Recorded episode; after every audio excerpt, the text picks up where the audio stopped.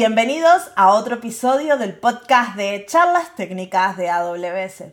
Mi nombre es Marcia Villalba y soy Developer Advocate para AWS. Y sigo sola. ¿Por qué? Porque todavía no hemos reclutado a ese Developer Advocate en Iberia. Si te interesa este trabajo, te dejo la descripción, en la descripción del episodio el link para que me acompañes a dirigir este podcast. Estamos buscando colegas. Y ahora vamos al tema que nos atañe hoy. Hoy tengo un episodio súper, súper interesante.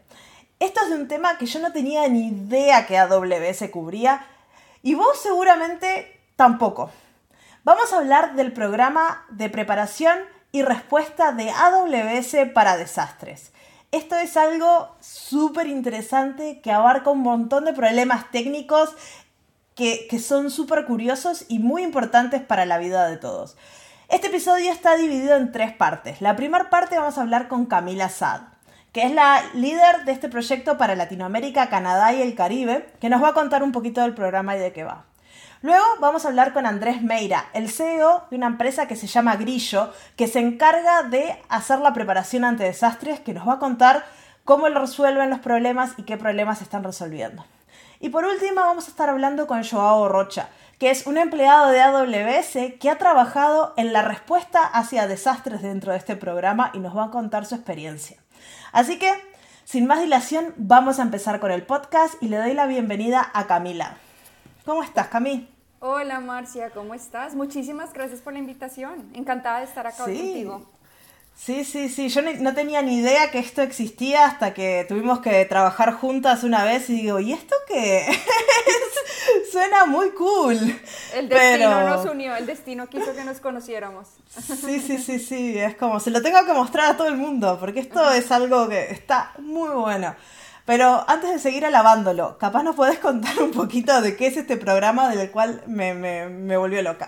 Bueno, muchas, muchas gracias por las alabanzas y gracias por la invitación. Te cuento. El programa de preparación y respuesta ante desastres de AWS nació en el 2018 como un proyecto pensado en cómo podemos ayudar a gobiernos, eh, instituciones educativas, ONGs, organizaciones de primera, primera línea de respuesta en desastres a prepararse y responder mejor cuando hay un sismo, un deslizamiento de tierra, una inundación, un incendio forestal, eh, cualquier tipo, digamos, de desastre. Para los que no saben, Latinoamérica es la segunda región del mundo más propensa a desastres naturales. Es por eso que para nosotros es muy, muy importante poder estar apoyando por medio, obviamente, de tecnología de nube wow, eh, eso es súper importante de, que hay este, un equipo que está atento y es bastante nuevo. Yo no, sabía que era del 2018, así que... Y te cuento que, eh, pues adicionalmente de pensar, digamos, en poner en servicio eh, la tecnología AWS, contamos con un, un, grupo de voluntarios internos. ¿Qué es esto? Somos empleados de AWS que tenemos trabajos diversos, es decir, tú, Marcia, si quieres te puedes convertir en una voluntaria. Eh, ahora que te estoy reclutando en este podcast. Pero y a todos los empleados que nos ah, escuchan, porque este podcast nos escuchan muchos, muchos empleados. Es abierto a todos los empleados, no solo de AWS, sino de, pues, de Amazon en general, ah. eh, para que eh, decidan, digamos, en algún momento donde hay un desastre, poder voluntariarse, poder ser voluntarios, perdón, y poder poner en, en servicio de, de nuestros clientes y de comunidades eh, las habilidades que tengan. Más adelante van a escuchar de un, voluntario que se llama Joao Rocha. Él es un voluntario basado en Brasil y estuvo apoyando la respuesta a la temporada de lluvias y deslizamientos en Petrópolis, en Río de Janeiro, a principios de este año, del 2022. Te cuento que a nivel global contamos con más o menos 80 voluntarios, de los cuales en Latinoamérica hay, hay 10, así que encantada de que ese grupo eh, crezca y todos están bienvenidos. Eso está, está bueno como call for action y mucha gente que nos escucha también está preparándose para trabajar en AWS y escucha el podcast para... Así que ya lo saben, cuando entran pueden contactar a Camila y decirle yo quiero trabajar quiero hacer voluntariado.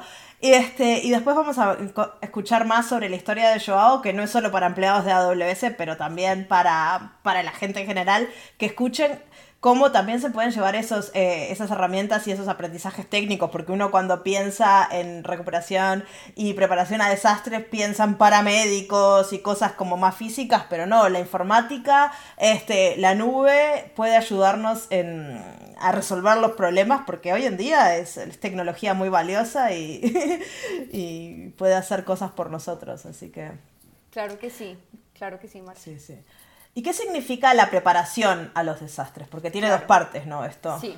Si quieres, te, te, cuento un poco qué exactamente es lo que hacemos como para aterrizar. Mm. En cuanto a preparación, apoyamos en dos frentes. Uno es en temas de educación.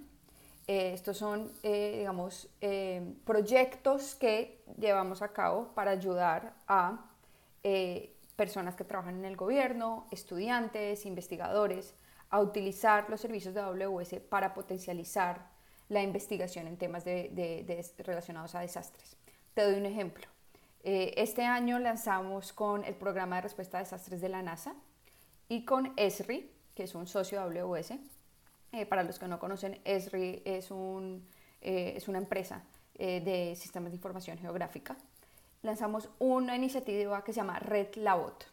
Red Labot, ¿qué es? Es una comunidad científica donde juntamos a eh, investigadores de universidades, eh, centros de investigación de toda la región, eh, son, creo que están representados 14, 15 países, donde les damos herramientas para que puedan potencializar su investigación.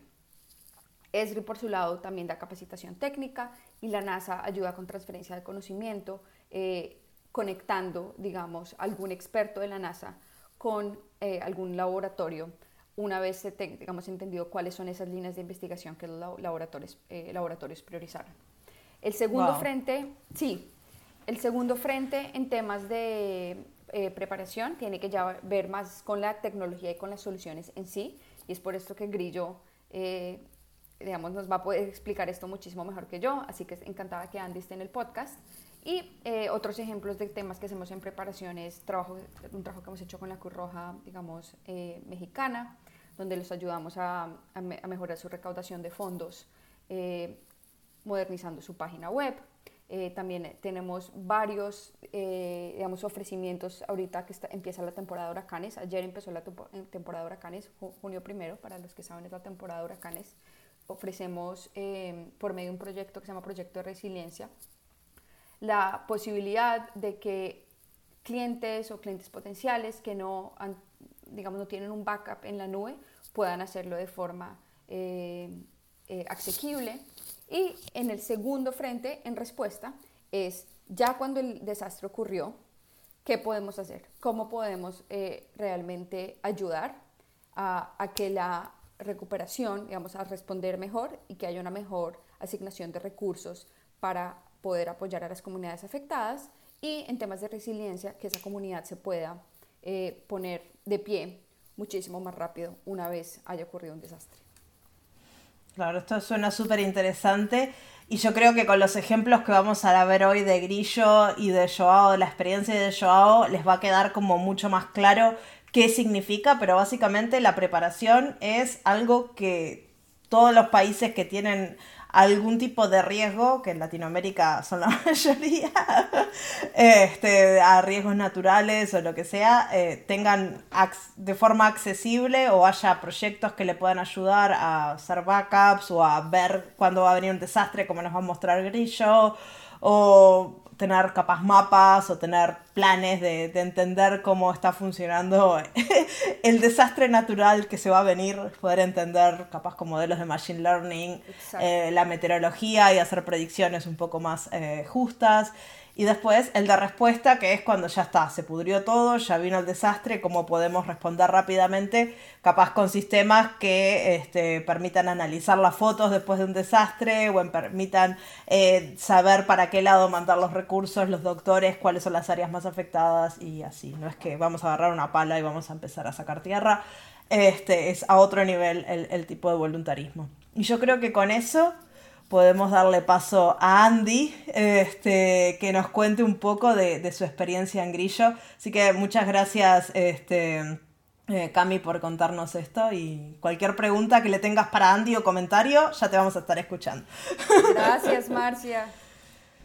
Andy, acá tenemos a Andy Meira, el CEO de Grillo, este es nuestro siguiente invitado. ¿Cómo andas, Andy? Hola, Marcia. Yo muy bien, gracias. Ah, gracias por invitarme. ¿Tú cómo estás? Muy bien, acá súper contenta con este episodio de preparación y respuesta de desastres y tener a Grillo y que nos cuentes todo lo que están haciendo y, poner un caso práctico a lo que es la preparación a los desastres, porque ustedes lo hacen súper bien. Así que... Sí, con mucho gusto. Pues a ver, como dice bien uh, Camila, hay como tres, nosotros también lo vemos así, hay tres fases del desastre. Hay como lo que tienes que prepararte con, mucha anticipación de educación y después lo que haces antes de un, antes de un evento y lo que haces después. Entonces nosotros realmente solo estamos enfocados en lo que hacemos en los momentos antes de un terremoto. Y todo esto empezó con mis experiencias en Haití. Yo viví en Haití en 2010 para unos años y me tocó el sismo que mató más de 300 mil personas. Y también ah, y trabajé ahí con el gobierno de Haití, con el presidente Clinton y yo vi como de primer mano cómo se afectan las, las comunidades después de estos eventos. Y después me tocó ah, los eventos de México en 2017, donde vivo ahora. Entonces, con todo esto yo, yo entendí que, bueno, los, los terremotos uh, nunca sabemos cuándo van a ocurrir, pero sí hay cosas que podemos hacer para mitigar los daños. Y lo primero que uno puede hacer es construir de una forma mm, más uh, robusto, mejor, pero los costos para hacer eso en todo el, mundo no, no, no se puede. Entonces, la segunda manera de, que, nos podemos proteger tiene que ver con alertas. Si nos, si nos damos un mensaje, un, alerta, no sé, un minuto o hasta 10 segundos antes de que se sienta el movimiento de, un sismo, ah, con eso sí se puede hacer varias acciones. Puedes salir de tu edificio, puedes ponerte abajo de un mueble, puedes ah, apagar una máquina o cerrar el gas entonces, todos estos son, um, son acciones que pueden ayudar a, pues a salvarnos y en eso estamos enfocados. Así que, ¿qué hace Grillo para definirlo? Porque nos contaste de dónde salió la idea, pero no nos dijiste qué es Grillo. Yo tampoco lo dije. Era una historia muy larga. A ver, hay como pues em, ha cambiado lo que hace Grillo. En el principio, en 2015, hicimos unos dispositivos para, para, México, para el gobierno de México y su sistema, porque México es de los pocos países en el mundo donde ya existía una alerta. Hay, hay solo como tres. Eh, y en ese momento ah, el, señal de México no alcanzaba toda la población. Entonces nuestro reto, lo que queríamos hacer es, es que llegaba toda todos los ciudadanos del país. Hicimos un sistema de bajo costo para que todo el mundo pudiera recibir esta, este mensaje. Pero lo que, lo que vimos después de unos años es que el sistema nacional de México ya era un poquito antiguo, era de las 80s, y este sistema Ah, tenía falsos ah, positivos. A veces había alertas cuando no se sentía nada y eso sigue. Entonces lo que hicimos ah, era hacer un sistema en paralelo, una investigación realmente, y colocar sensores en toda la costa, sensores de súper bajo costo. y estos sensores después de 2017 empezaron a generar alertas y, y fue muy exitoso.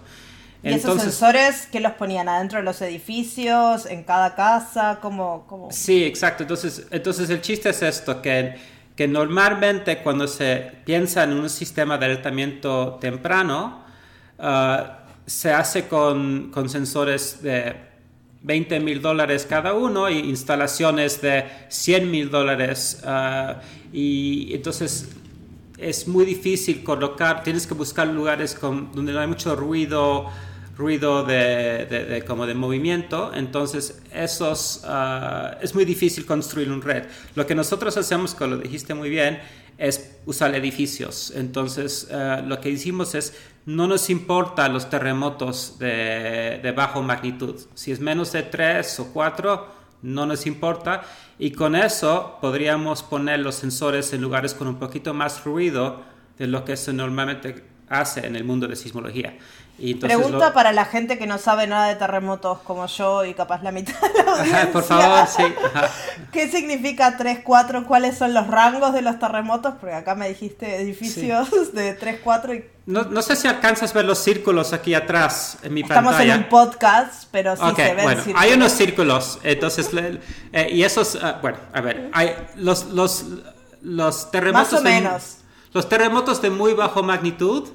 Uh, uh, tienen muy poca energía, entonces es decir, no van a hacer que muchos edificios se caen. Entonces hay, hay, una imagen ahí donde hay círculos muy pequeñitos y el más pequeño es de Haití, pero el más grande es de Chile. Entonces, es decir, si hay mucha más energía, hay mucho más uh, movimiento y puede causar más destrucción. Obviamente claro. depende en la calidad de, de, los, de la construcción ¿Y, de los ¿y edificios. en qué escala va? De, vos me dijiste 3, 4 y hasta qué escala se mide. Hasta 10. El más grande ah, que hemos tenido es 9.5 en Chile. Uh, wow. Sí, y dura minutos. Los pequeños duran segundos. Uh, entonces, uh, los de muy bajo magnitud pueden causar muchos, muchos muertos también y muchos daños porque si están muy cerca a donde está la población, la, gente, uh, se siente más fuerte. Entonces, un, un, terremoto de muy bajo magnitud que está muy cerca a una ciudad, por ejemplo, Haití 2010, puede causar muchas muertes. Un, un, un terremoto de muy gran magnitud como el de Japón en uh, 2011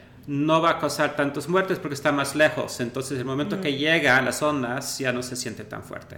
Claro. Entonces, el, el, el, eh, cuando estás construyendo un sistema de alertamiento, lo que tienes que hacer es colocar los sensores lo más cerca posible a, a, donde empieza el terremoto, porque ahí es donde vas a capturar las primeras ondas. ¿Y se y, sabe dónde los terremotos empiezan? Sí, se sabe, por la historia. Ya Preguntas tenemos... idiotas de alguien no, que no para sabe nada del terremoto. No, no, para nada.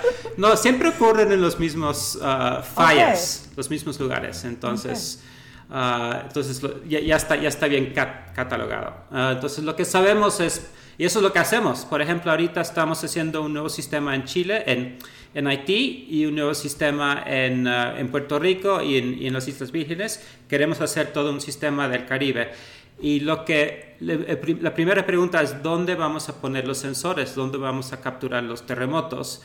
Porque eso es una inversión de tiempo y dinero y, y, lo que tenemos que siempre pensar es dónde ha ocurrido terremotos en el pasado y cada país tiene su agencia de, de, de, de sismos. Uh, en Estados Unidos tienen el USGS, en, en Puerto Rico tienen el uh, sismólogo de, Puerto Rico, en, eh, todos, todos lo tenemos y ellos tienen la historia. Entonces usamos eso para colocar los sensores. El momento que empieza un terremoto, nuestros sensores inmediatamente lo capturan, tenemos un pequeño sensor y, y, lo que esto hace es manda directamente al nube de AWS en tiempo real el mensaje de que ocurrió un terremoto con estas características. Y, esos, uh, y ese mensaje se, se, se, guarda en tiempo real hasta que otros sensores mandan más mensajes y cuando se agrega más de dos o tres ya empieza el algoritmo de de Machine Learning, aprendizaje de máquina, y con eso ya vamos entendiendo qué tipo de terremoto es y podemos determinar dónde empezó, a qué tiempo y a quién le va a afectar. Y con eso podemos mandar alertas. Claro, pero es bastante en tiempo real, porque si vos me decías que tienen que actuar 10 segundos, un minuto antes de que el terremoto llegue, es como bastante rápido el sistema, ¿no? Para sí, el momento que empieza sí. a vibrar todo, a que llega la alarma y empieza a activarse todo, todo, esto. Todo el proceso ha sido eso. Nuestro, nuestro gran problema siempre es latencia. Entonces, en, es, es, es, el problema. Normalmente en el mundo de, de Internet of Things, IoT, mm. uh, no, es, esos temas no son tan importantes.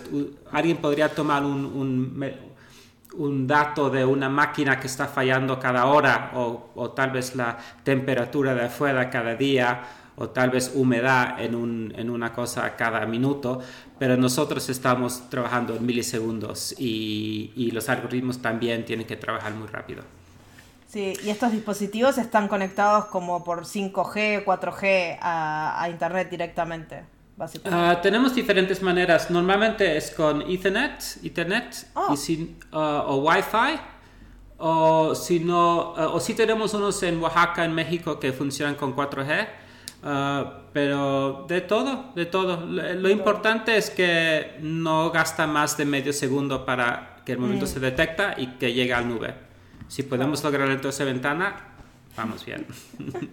claro. Pero sí, sí eso, eso sí es, es la cosa, tiempo, porque queremos ofrecer lo más tiempo posible para que la gente tiene más tiempo para tomar acciones y estas alertas, entonces, por ejemplo, hay sensores en una ciudad cerca de la falla, empiezan a notar que hay un sismo, calculan que es un sismo relativamente importante y mandan alertas a toda la gente de la ciudad o, saben eh, a quién mandar las alertas. Lo... Pues a ver, entonces los sensores no están en las ciudades, están en la falla. Entonces ah. buscamos edificios. Normalmente, eso, eso también es, un, eso, es otro reto. Buscamos, normalmente son escuelas rurales, uh, depende en, qué país estamos, ¿no? O oficinas de gobierno. En, en Puerto Rico usamos Walmart, que está en toda, toda la isla.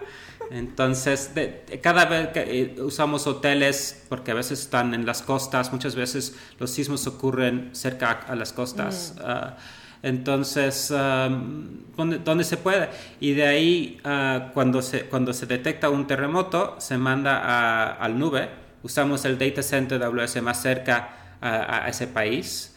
Y, y, de ahí se hace eh, en tiempo real la, la, la determinación de cómo de fuerte es y dónde está, y después cada cliente, pues usuario del sistema, uh, normalmente los, los, últimos usuarios no pagan, um, es un servicio de salud público. En ese momento lo que, tenemos, eh, lo que hace el, el, servicio es calcula la distancia entre el origen del terremoto y dónde está ubicado cada usuario. Y si están muy lejos, pues entonces no se manda nada. Si están muy cerca, mandamos una alerta con un mensaje más fuerte, como sismo fuerte, uh, o si están más lejos, sismo moderado. Eso es un cálculo de cuánto energía se va a perder hasta que mm. llega al usuario. Eh, pero la manera en que se manda, es, eso cambia en cada país. Ahorita en Haití estamos trabajando con un, un servicio de telecomunicaciones que se llama Digicel y ahí lo que queremos uh, investigar es el uso de Cell Broadcast, que, que, puedes mandar mensajes de SMS a todo el mundo al mismo tiempo. Eso es el mejor, eso es lo que hacen en Japón, el gobierno de Japón, y eso se, se, considera el mejor sistema. Claro, así nadie tiene que bajarse ninguna app ni nada, es un servicio público y si tienes un teléfono te va a llegar el mensaje. Y hay mucha gente que no tienen datos, mucha gente que sus en Haití ah, creo que es algo del 70% no tienen smartphones, entonces ellos nada más pueden recibir ah, datos SMS ah, por, por, lo que tiene su teléfono. Wow. Así que entonces tenemos este, este sistema que produce un montón de información, ¿no? Porque están todo el día escuchando a la Tierra. ¿Qué hacen con esa información? ¿La usan para, más allá de la preparación de enviar la alerta a los 10 segundos, pero la usan en algunos otros momentos para investigación, para, para otras cosas? Sí, muy buena pregunta. Entonces sí, al principio no, al principio pensamos, bueno, los, los datos se consumen en el momento y si, si nos sirven bien y si no, no, y, así. Pero después vimos que hay un valor enorme en esos datos para, como dices bien, investigación. Y hay un servicio que usamos de AWS que se llama Open Data. Y en Open Data hay muchas agencias en diferentes partes del mundo y, y, otros, ah, tal vez startups como nosotros, que suben sus datos y es open source. Entonces cualquier persona puede ah, bajar los datos, usarlos ah, para lo que quieren. Y nuestra idea era que tal vez hay investigadores con diferentes ideas de cómo hacer algoritmos, cómo mejorar, no sé, ubicaciones de sensores. Entonces publicamos dónde están los sensores, cómo, qué, qué datos uh, generan cada sensor. Y estamos hablando de, tenemos más de, creo que es 1500 ah, Uh, terremotos adentro de este dataset que ya tiene dos o tres años y son terabytes de información porque genera un montón de datos. Y con esto tenemos un equipo en Londres eh, que son estudiantes con London School of Economics y ellos ahorita nos han ayudado con nuevos... nuevos algoritmos de modelos de inteligencia artificial, neural networks, que estamos ahora usando en el proyecto del Caribe, porque está probado que ahora es más rápido y más preciso de lo que teníamos antes. Entonces nos ha funcionado mucho, mucho tener estos datos en el nube. Sí, eso está, está genial porque a, las universidades tener esta cantidad de datos de verdad les resultaría prácticamente imposible recopilarlos y a ustedes les resulta bárbaro que las universidades les den estos proyectos académicos que son extra complejos y avanzados, así que es una situación de gana todo el mundo, ¿no? y, otra, otra ah, cosa que vimos que, está como interesante es que los sismos se dividen en países en nuestro, en nuestro mundo. Entonces, cada país tiene su, su, su, sus universidades, sus centros de investigación, sus gobiernos, sus sistemas de alerta, en, el caso de tres o cuatro. Y en cada país ah, ellos guardan sus propios datos, muchas veces no los comparten. Entonces, como los sismos muchas veces ocurren entre países, por, por, ejemplo Guatemala y México, o México y Estados Unidos, no es que respetan estos uh, fronteras, fronteras como políticos. Entonces, es, en nuestra parte también es si podemos proveer datos que, que, que se usan en diferentes partes del mundo. Claro, no, obvio, porque ustedes trabajan, son su propia cosa y no son un país, eso está súper, súper bueno. Y una cosa que al menos que, que, sé que hacen ustedes es también compartir código open source, ¿no? Porque para que todos puedan, no sé, ¿qué, qué tipo de librerías y qué tipo de proyectos están compartiendo? Sí, sí todo, ah, todo está en GitHub, entonces lo que era una decisión también que hicimos hace dos o tres años, al principio difícil porque uno es muy orgulloso de, de, lo que hace, ¿no? de lo que tuvimos todo, todo el, hardware de los sensores está hecho por nosotros, todo el código en el nube, todo el sistema de mandar alertas, eh, hasta un app móvil que hicimos también. Todas estas cosas lo, subimos a GitHub y la idea era, era como qué, qué, tipo de empresa queremos ser. Queremos ser una empresa solamente interesado en, en encontrar clientes y, o, realmente si queremos ah, hacer un impacto, si queremos ayudar a comunidades en diferentes partes del mundo, muchas veces sin los recursos de, de, de, de Japón o Estados Unidos para hacer su propia red. Y, vimos que uno, una manera de hacer esto era de open source. Entonces con GitHub ponemos todo ahí y tenemos una comunidad también que habla en, en, ah, en Slack de vez en cuando. Y con esto compartimos ideas y tenemos personas de diferentes partes del mundo que nos ayudan. Y ahora el equipo de Grillo también tiene personas que, que, que, nos, conocimos adentro de esta comunidad. Entonces ahora trabajamos también uh, de forma más uh, seguido con ellos. Claro, eso está buenísimo. Y la pregunta es, ¿por qué no hay muchos de estos servicios? Ustedes comparten todo, ¿por qué no hay 300 grillos? ¿Por qué no hay tantos servicios que se encarguen de, no sé, los terremotos o otros desastres naturales, no? Sí, pues es, es una cuestión de economía. Entonces, al principio, el primer sistema era en Japón en los 50 s y ese sistema era solamente para los trenes que se paran con suficiente tiempo antes de que haya un movimiento y en, después de unos años se volvió un sistema público. Y el próximo sistema era el de México después del terremoto de 85 y en ese, en ese sistema, en ese sistema ah, era una inversión enorme del gobierno de México donde hicieron sensores en toda la costa.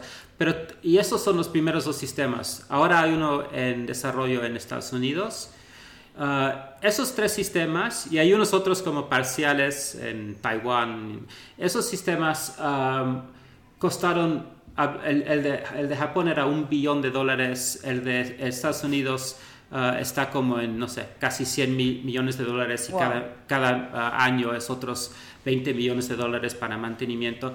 Muchas veces están pensado que tienen diferentes beneficios y, eh, y muchas veces se están construidos para investigación también. Entonces, eso quiere decir que tienen que poner más dinero para que la calidad de los datos son suficientes buenos para no solamente ah, alertas, pero también investigación de cómo es el suelo de, abajo de no sé dónde. Y eso implica costos. Ah, y nosotros pensamos, bueno, ¿qué tal si bajamos todos los costos? ¿Qué tal si en vez de hacer, tener una infraestructura propia, qué tal si usamos el Internet y el nube? ¿Qué tal si en vez de hacer sensores que capturan sismos de magnitud 1, ah, cambiamos el costo para solo los de 3 y arriba? Y con esas decisiones, que fueran muy sencillos, hicimos un sistema que cuesta 100 mil dólares en vez de 100 millones de dólares. Y, y, que ya está probado en México que, que a veces funciona mejor que, que el, tradicional.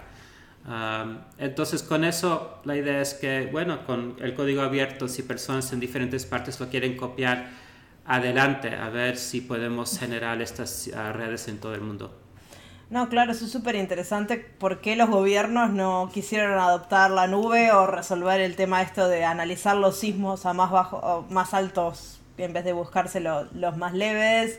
Este y, cómo los costes se, se pueden este, bajar, ¿no? Y también la cantidad de recursos que usan, porque al bajar los costes puedes hacer sensores más pequeños, este, hacer capaz procesamiento de datos con menor cantidad de datos, porque si tenés sismos nivel 1 estás capaz en lugares de haber trabajo sísmico todo el tiempo, porque me imagino que si hay una falla, capaz te llega, no lo sentís, pero hay algo pasando ahí mucho más seguido. Y ya si tenés terabytes de información vos, ¿cuántos millones de petabytes, exabytes, no sé lo que viene después? Este, deben generar esos otros servicios, ¿no? Sí, total, sí. Y pues mira, sí, sí, el, el mundo sí está cambiando. El en China el gobierno ya está pensando en este tipo de sensores. En Chile también es que los sistemas ah, tradicionales tienen 20 años de, de, investigar y, preparar y, estos, y las tecnologías que estamos usando son nuevos. El, el nube ah, y los servicios que usamos en el nube no estaban presentes antes. El alcance de los data centers en el mundo tampoco existía. El, el tipo de acelerómetro que usamos en estos dispositivos es algo que solo, solo tiene cinco años. Antes mm. no eran suficientemente buenos ah, para capturar terremotos. De, podrías tener los de 5 y arriba, no los de 3. Y si no capturas los de 3, tienes que esperar años a veces hasta que capturas uno y no puedes calibrar tu sistema. Entonces, las tecnologías no existían antes y creo que ahora vamos a ver muchos más sistemas en el mundo. Claro, y todo esto también es hablando con gobiernos que son no muy rápidos para sí. Exacto. Y muchas veces los gobiernos eh, como piensan, bueno, ¿quién va a diseñar nuestro sistema? Y, preguntan a los sismólogos. Y los sismólogos no son ingenieros, entonces ellos, ellos están acostumbrados a trabajar con costos muy grandes y sistemas ah, un poco antiguos.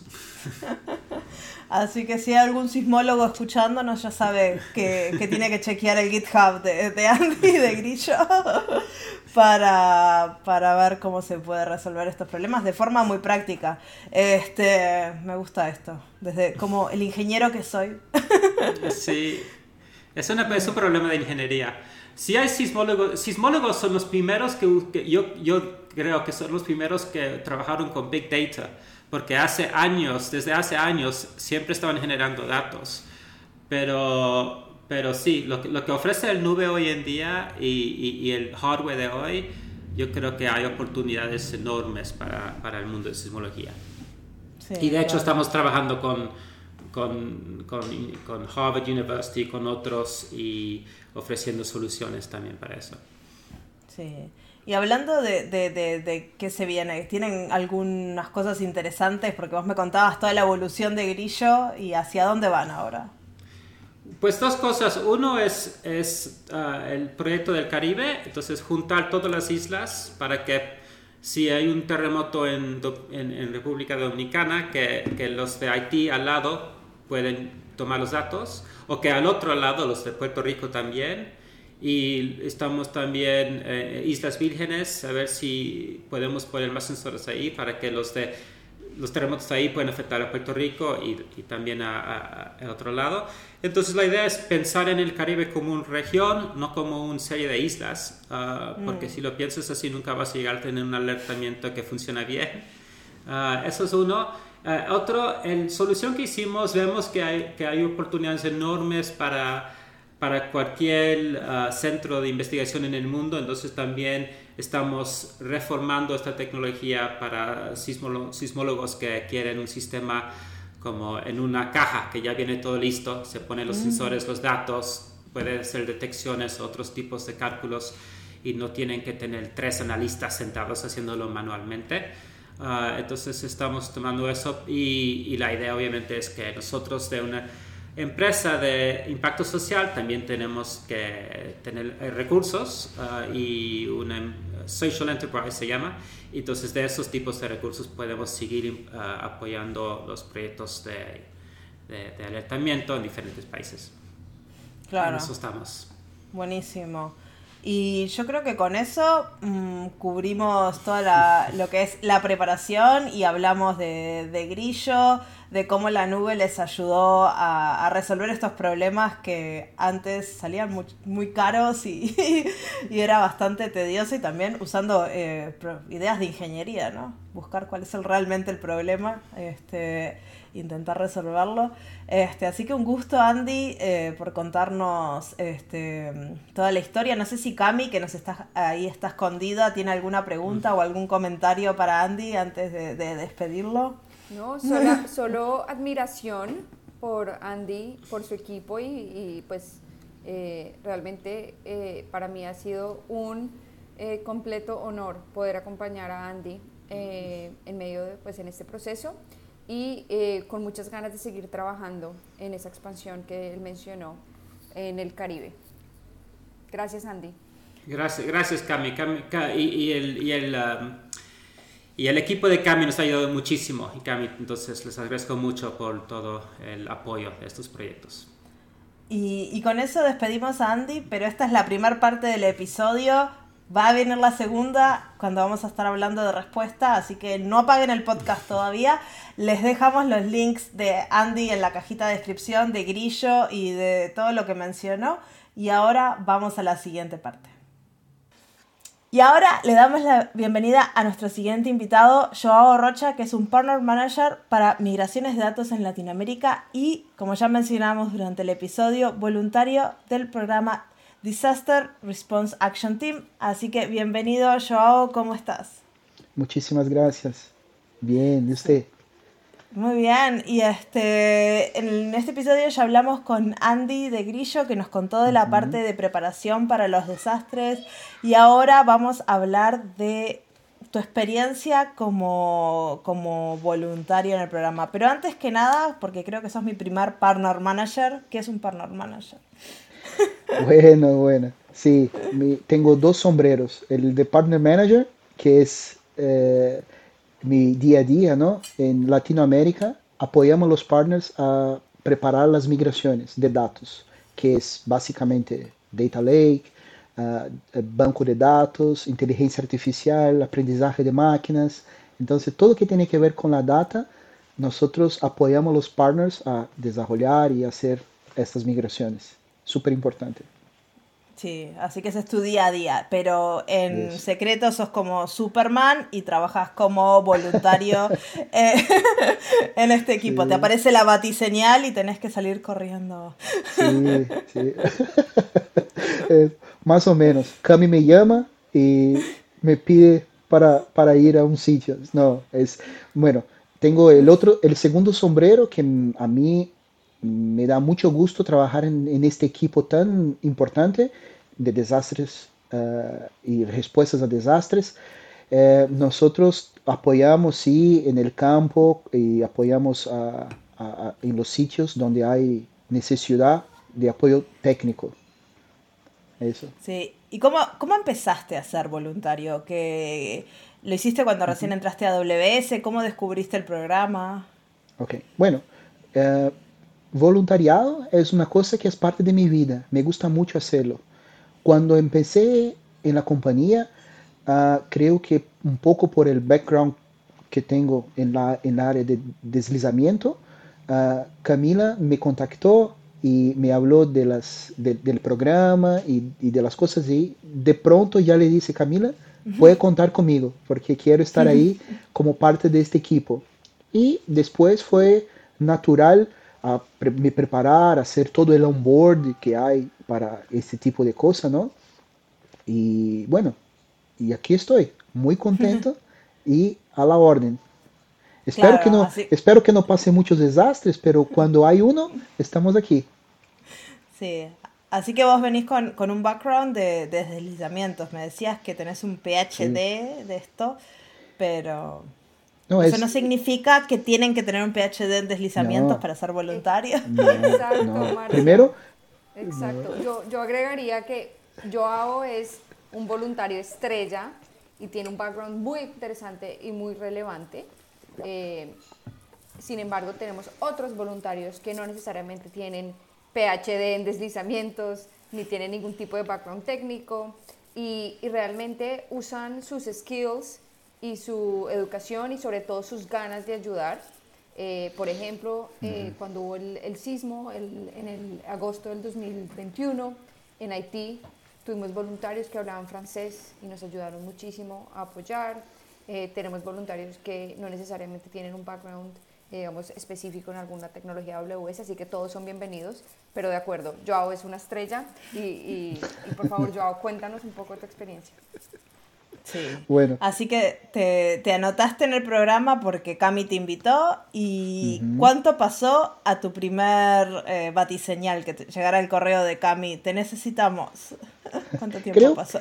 Creo que unos 3, 4 meses okay. uh, hubo un desastre en sudeste de Brasil.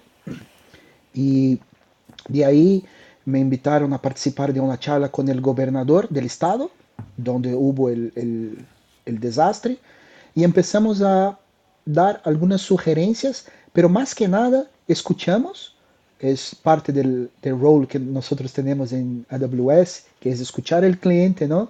Y después dar las sugerencias y escuchamos un poco y afortunadamente decimos algunas cosas que hicieron sentido para ellos en este momento, para el, el, el tipo de, de problema que estaban pasando. Y ahí fuimos juntos, muy interesante. El gobernador nos invitó a ir a, al sitio con él. Hicimos toda una sesión de working backwards para, para chequear, que es una cosa muy Amazon, mm. que escuchar y, y, y, y, hablar con todo, hacer un ranking de prioridades de cosas, las, las que son más importantes, empezar por, el, por estas cosas, ¿no? Entonces hicimos esto y afortunadamente teníamos una red de voluntariado y también partners que nos apoyaron en, el, en la entrega de lo que hicimos, ¿no? que es súper importante, Cami. Si, si, quieres comentar el papel de nuestros partners, súper. Claro que sí. Eh, y esto es, digamos, también muy amazónico, no solamente en este eh, eh, proyecto o en esta ayuda que otorgamos, sino en todo lo que hacemos realmente nuestros aliados estratégicos y, y claves son, son nuestros partners. Eh, y en este caso no es excepción, también trabajamos de la mano con partners para poder apoyar a nuestros clientes en el terreno. Mm. Así que te, te, llamaron, te invitaron y fuiste uh -huh. con el gobernador a ver uh -huh. esta área donde habían ocurrido los deslizamientos. ¿Cuánto sí. tiempo pasó desde el, el, desastre en sí hasta que uh -huh. tú estabas ahí este, mirándolo en vivo? Hicimos dos viajes. Un primero para hacer una evaluación de, mm. de, lo que pasó y, y, este, esta sesión de Working Backwards, ¿no? Con todos, Defensa Civil, con la Armada, con la Fuerza Aérea, todos que estaban en un, una sala de situación. Hicimos, eh, y esto creo que pasó solamente un par de días, llegamos wow. muy recién a, al sitio y hemos podido participar ahí de discusiones tempranas de, de cómo responder a desastres.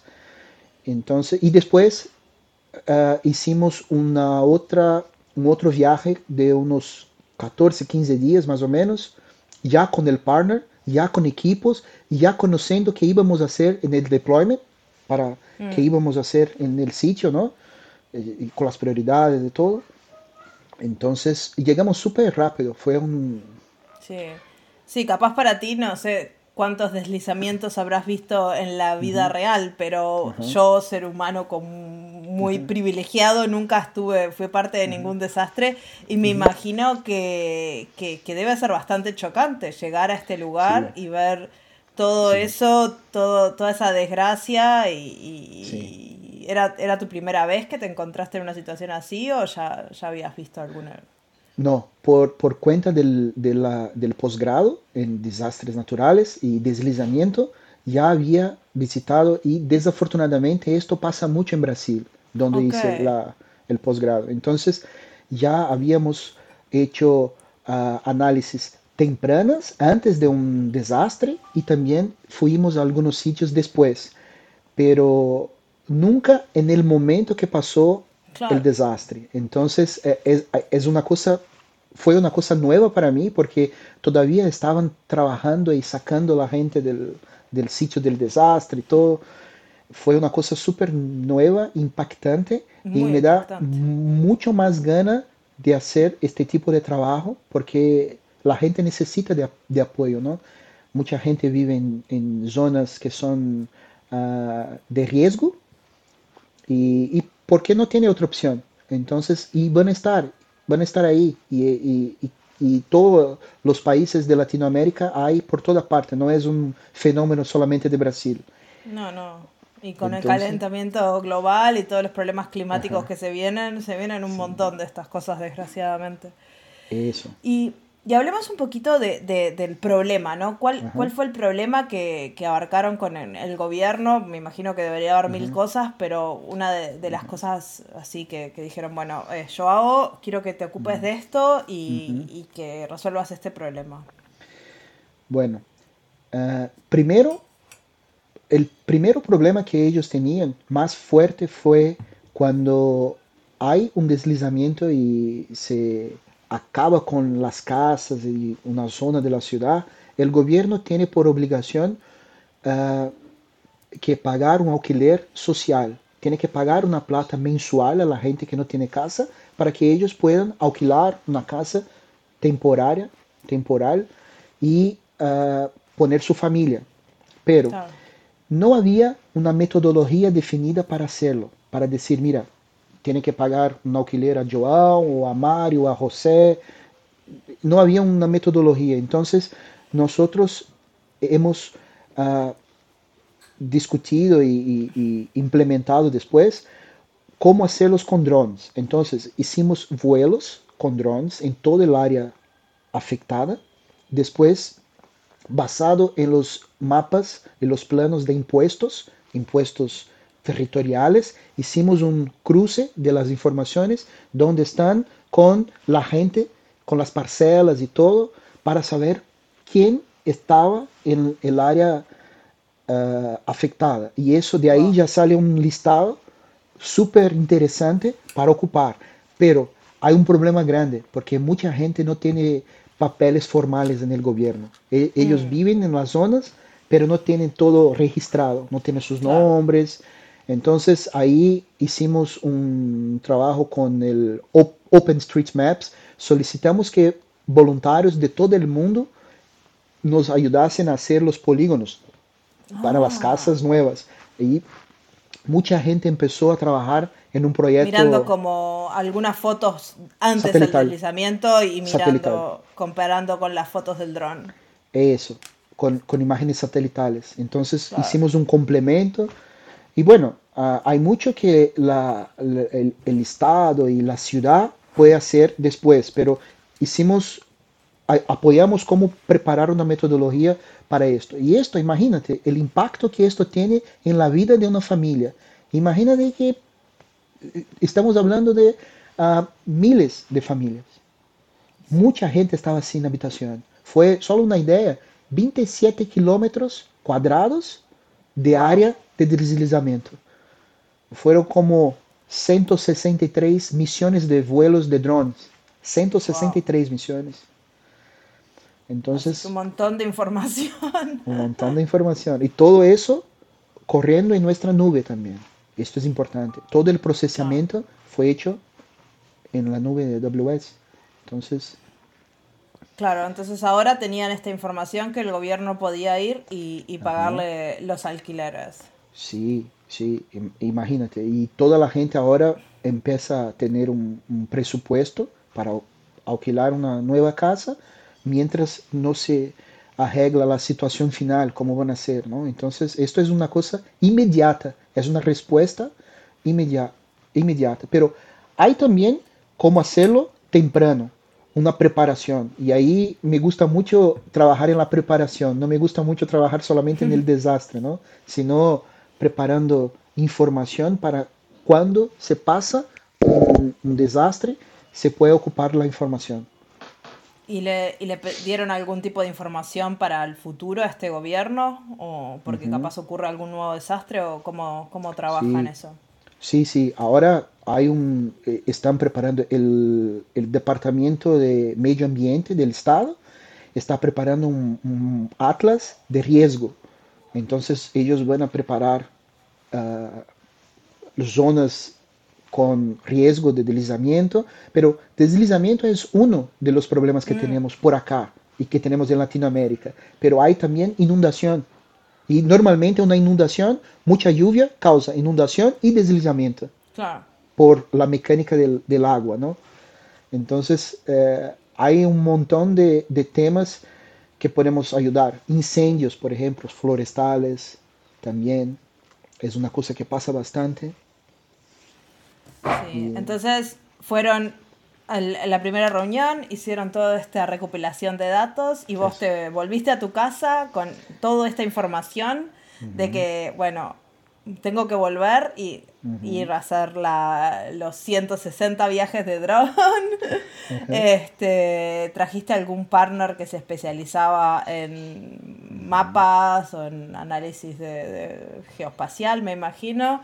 Y con ellos trabajaron en darle esta solución al cliente. ¿Cuánto tiempo demoraron en, en armar todo esto y que tuviera un resultado?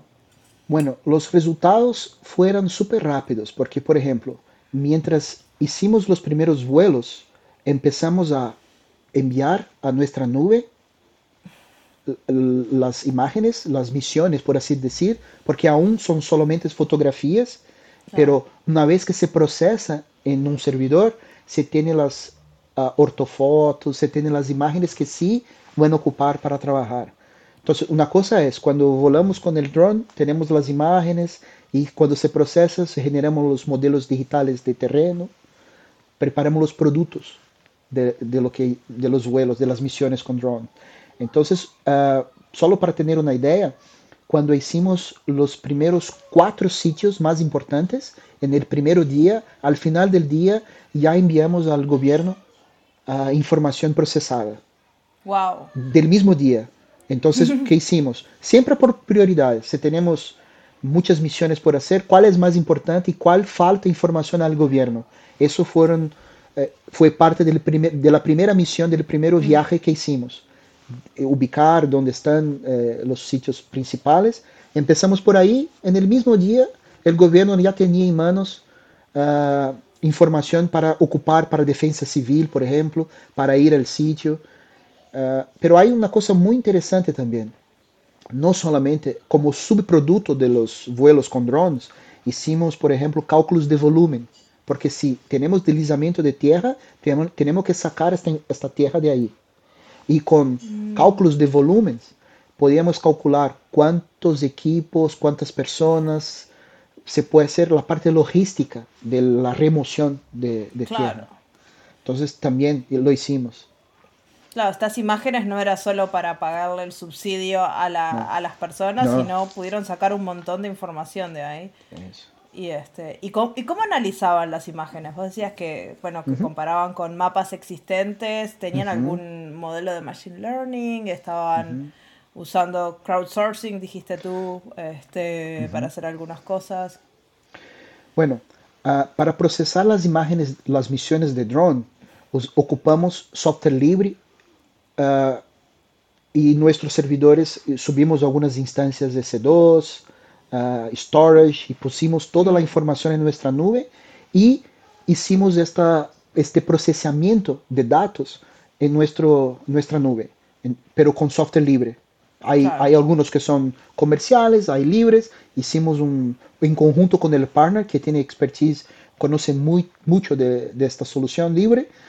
Uh, hicimos el procesamiento. Entonces, la comparación de, de, imágenes de satelitales con drones, hicimos a partir de ahí. Pero una de las cosas que se puede ocupar, sí, es uh, servicios de machine learning, de inteligencia artificial, recognition, por ejemplo, se puede ocupar. En este momento no se ocupó, porque ocupamos la solución de software libre en, nuestras, en nuestros servidores, pero se puede sí, hacerlo. Sí, al final de, de todo es un, una cosa importante para este tipo de soluciones es que sean rápidas de, de resolver, ¿no? Si ya tienes expertise con la solución A, uh -huh. no uh -huh. es momento de empezar a aprender otra sí. cosa o a empezar a investigar otra cosa. ¿verdad? Si el partner ya tenía expertise, tenemos que es. entregar los resultados, tenemos que ayudar a esta gente lo antes posible y bueno, ya en otro momento se, se aprenderán. Y hablamos un poquito a futuro, ¿no? De de este bueno que le van a, a, a dar información este, uh -huh. a, a, los gobiernos y me imagino que mucho de esta información este, les debe haber quedado al, al, al Estado también para que puedan uh -huh. trabajar. ¿Y AWS se aprendió algo o están uh -huh. haciendo, fuera de, de, de, este particular este desastre, están haciendo algo también con esta, con esta info que aprendieron? Sí, súper importante es eh, lo que dijiste del partner, de tener el conocimiento de un workflow de trabajo, es importante para dar una respuesta rápida, pero se puede, tomamos nota de lo que se puede mejorar. Entonces, mm. por ejemplo, un, un drone tiene la capacidad con su GPS de navegación, no es un GPS geodésico, no es para cartografía o, o de precisión, ¿no? ¿Estos eran tiene... drones comunes y corrientes de la tienda? Sí, sí, son drones corrientes eh, no, no específicos. Y esos drones tienen como una precisión, esos GPS que están en, esos drones tienen una precisión de unos 10, 15, 20 metros. Esto para visualización está súper bien, pero falta un poco para la parte de uh, ingeniería. Entonces, lo que sí estamos haciendo es trabajando en un nuevo workflow, ocupando GPS geodésico Entonces vamos a buscar algunas coordenadas en el terreno, después informar al software de post-procesamiento del drone que conocemos algunos de los puntos que, donde hicimos la lectura de la coordenada y él va a hacer una transformación y ajustar mm. los modelos de manera que vamos a tener precisiones de 2, 3 centímetros Claro, entonces básicamente para gente que no tiene la más mínima de ver si la entendí, van a poner uh -huh. como algunos marcadores que ustedes saben la posición sí. súper exacta sí. y después usando estos mismos drones de, de tienda comunes uh -huh. y corrientes Eso. van a tomar las mismas fotos como las tomaban antes, pero ahora van a tener esos marcadores y cuando tienen los marcadores en la foto pueden reacomodar toda la información a ser súper precisa. Perfecto, eso, así es. Y ahí cuando se procesa decimos, mira, yo conozco este punto, este punto, este punto, mm. porque son puntos que ya hicimos la lectura con uh, ah, GPS de precisión y ahí se ajusta todo el, el modelo. Y, ¿Y para bueno, qué casos de uso puede servir eso? Cuando vos decís casos de uso de ingeniería, uh -huh. ¿qué, qué, es uh -huh. ¿qué, es un caso de uso de ingeniería? Por ejemplo, la primera cosa que van a hacer es uh, recuperar el área. Entonces necesitan hacer calles, necesitan hacer parcelas, porque imagínate, todo es un, hay, hay, tierra por todo lado. Entonces hay que recuperar, hay que hacer accesos, caminos, carreteras, uh, obras, cañerías, eso. La, el equipo de distribución de energía tiene que hacer los planes de cómo van a, a hacer el suministro de energía. Hay un montón de cosas que se puede ocupar la misma data, claro. la misma información. Entonces con esta información que ya tienen, lo único que tienen que hacer es ponerle un, un sentido diferente. Wow, esto es súper interesante sí. y esto es accesible para, para básicamente cualquier empleado de, de AWS. Uh -huh. No tienen que tener un posgrado en deslizamiento. No, no, no, no, no, este, no, Pero obviamente me imagino que tu posgrado en deslizamientos te ayudó a poder resolver sí. esto de forma mucho más fácil y, y, y sí. poder sacar conclusiones que capaz un, una persona sin ese posgrado uh -huh. eh, como que tendría que hacer otras tareas, ¿no? Sí, uh, hubo, hubo un punto súper interesante con la data de radar. Ellos tienen datos de radar y esto estaba en una computadora on-premise y tenían múltiples radares y cada radar tenía su información en su formato. Entonces, una de las cosas es poner esta información en un, en un formato estándar y en la nube para poder sacar provecho, por ejemplo, de modelos de machine learning. Ah. Un ejemplo, hacer una correlación cuando se llueve X milímetros de agua con, por tanto tiempo, esto puede pasar un, un deslizamiento. Hacer algunas correlaciones, ¿no? Si tienes solo la data de radar uh, con previsiones, eh, forecast, esto es una información interesante, pero una vez que puedes ocupar machine learning, puede hacer una correlación de información. Y eso es súper importante. No, me imagino que también cuando ocurre un desastre y mandan a un experto y se empiezan a descubrir cosas que se podrían haber hecho mejor, eso da pie a trabajos futuros de preparación para que cuando ocurra el desastre se puedan resolver, por ejemplo, ese tipo de, cosas que, ya estén en, en, su lugar, ¿no? De no tener tres radares que todos hablen en diferentes formatos, sino decirles, bueno, sí. Este, sí, sí. Y yo creo que con eso ya tenemos un montón de, historias y de um, información a la gente que nos está escuchando. No sé si Cami tiene alguna pregunta para Joao o algo para agregar. No, gracias eh, Marcia. Más que pregunta, eh, un comentario y agradecimiento. Gracias Joao por, eh, pues por uno, por haber decidido, como dijo Marcia, la batiseñal, haber atendido a la batiseñal eh, inmediatamente y, realmente poder ser esa persona en el terreno, eh, dándolo todo para realmente apoyar a personas que estaban pasando necesidades, ¿no? Eh, así que muchísimas gracias. A la orden, a la orden. Estoy acá mirando la señal. Si necesitan de mí, ahí estamos. Y con eso despedimos a Joao esperando su batiseñal. Este, esperemos que nadie lo necesite porque no nos gustan los desastres, que se aburra mucho. Eh, este, muchas gracias, Joao. Gracias. Y ahora para cerrar el podcast me gustaría dar un super call for action. Bueno, yo no lo voy a dar, lo va a dar Cami que nos cuente este, para las diferentes personas que nos escuchan, porque mencionamos un montón, los empleados de ADLS pueden ser voluntarios, hablamos con Grillo, hablamos de partners, pero capaz podemos resumir un poco, depende de quién nos esté escuchando, qué tienen que hacer si quieren participar en este programa y quieren prepararse, eh, responder a desastres y ayudar a gente que realmente necesita esto. Claro que sí, Marcia, mira. Si hay alguien que nos escucha que es un empleado de AWS o inclusive de Amazon, eh, con muchísimo gusto puede contactarme a mí. Marcia les va a dar toda la información del programa. Eh, como mencioné anteriormente, necesitamos el apoyo de voluntarios, necesitamos sus capacidades, sus skills, sus diferentes idiomas y las ganas de realmente apoyar a comunidades que están eh, pasando necesidades. Así que háganse voluntarios y eh, bienvenidos de que hagan parte del equipo eh, y que respondan a batiseñales. Segundo, si hay alguien que nos escucha que no necesariamente es empleado de AWS, eh, yo recomiendo que entren a Humanitarian OpenStreetMap Teams, HOT.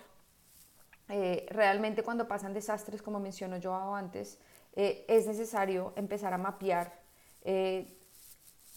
partes, digamos, del desastre o área del desastre donde no necesariamente están identificadas ciertas estructuras o ciertos polígonos. Y ahí pueden, digamos, entrar y ver, hay proyectos de diferentes desastres activos y poder escoger en cualquier parte del mundo donde puedan ustedes empezar a ayudar a mapear. Eh, si hay algún socio, partner de AWS que nos está escuchando, eh, tenemos una competencia que se llama el Public Sector Disaster Response Competency, eh, y es especializada en nuestros partners que eh, realmente llevan a cabo este tipo de, de, trabajo eh, y usan la tecnología para poder ayudar a preparar y responder a desastres. Así que anímense, contacten a su, a su partner manager para poder entender cómo pueden realmente certificarse en el Public Sector Disaster Response Competency. Y para cualquier organización que nos esté escuchando, ya sea una entidad, digamos, del sector público, eh, inclusive entidades, digamos, educativas, ONGs, entidades del sector privado, todos, sobre todo Latinoamérica, que es la segunda eh, región del mundo más propensa a desastres, todos vamos a, en algún momento de nuestras vidas, desafortunadamente, estar impactados por desastres, ya sea a modo de organización o como individuos. Así que no duden, por favor, en contactarnos eh, y poder entender cómo podemos, para poder tener una conversación de cómo podemos eh, apoyarlos para que estén preparados y responder mejor a, a cualquier desastre que se avecine. Buenísimo, y con eso les dejamos todos los links en la descripción, así pueden ir y abrir los links que, que les interesen. Hay un, la página de Disaster Response, eh, hay un formulario de contacto, ahí pueden escribir un correo y le llega a Cami, así que este es la forma más directa de, de escribirle. Y mm, con eso yo creo una cosa, ¿sí? Gracias a Marcia por la invitación. Eh, fue muy agradable este conversatorio, eh, me reí, me, realmente eh, fue muy ameno y, y, hablamos de temas serios eh, de una forma, digamos, muchísimo más didáctica. Así que muchísimas gracias por la invitación. Sí, gracias a ti. Yo desde que descubrí este programa, para mí me llamó muchísimo la atención porque me parece algo que no es público, que es público pero no es conocido y, y me parece súper importante que ya seamos empleados de AWS o no, que conozcamos que estas cosas se hacen y, y que hay gente ayudando y que es súper importante el trabajo que, que se pone de empleados como tú, que estás 100% en esto, pero también de gente como Joao o empresas como la de Andy que, que están dedicadas a esto. Así que por eso me, me, encantó este tema. Y a la audiencia que nos está escuchando, si quieren escuchar más historias, ya me lo dicen y seguramente Cami tenga más gente que nos pueda sacar de la manga e invitar para seguir conociendo más de estos temas. Y con eso les digo gracias, gracias Cami, gracias Andy, gracias Joao por participar hoy y nos vemos en dos semanas en otro episodio del podcast de Charlas Técnicas. Chao, chao.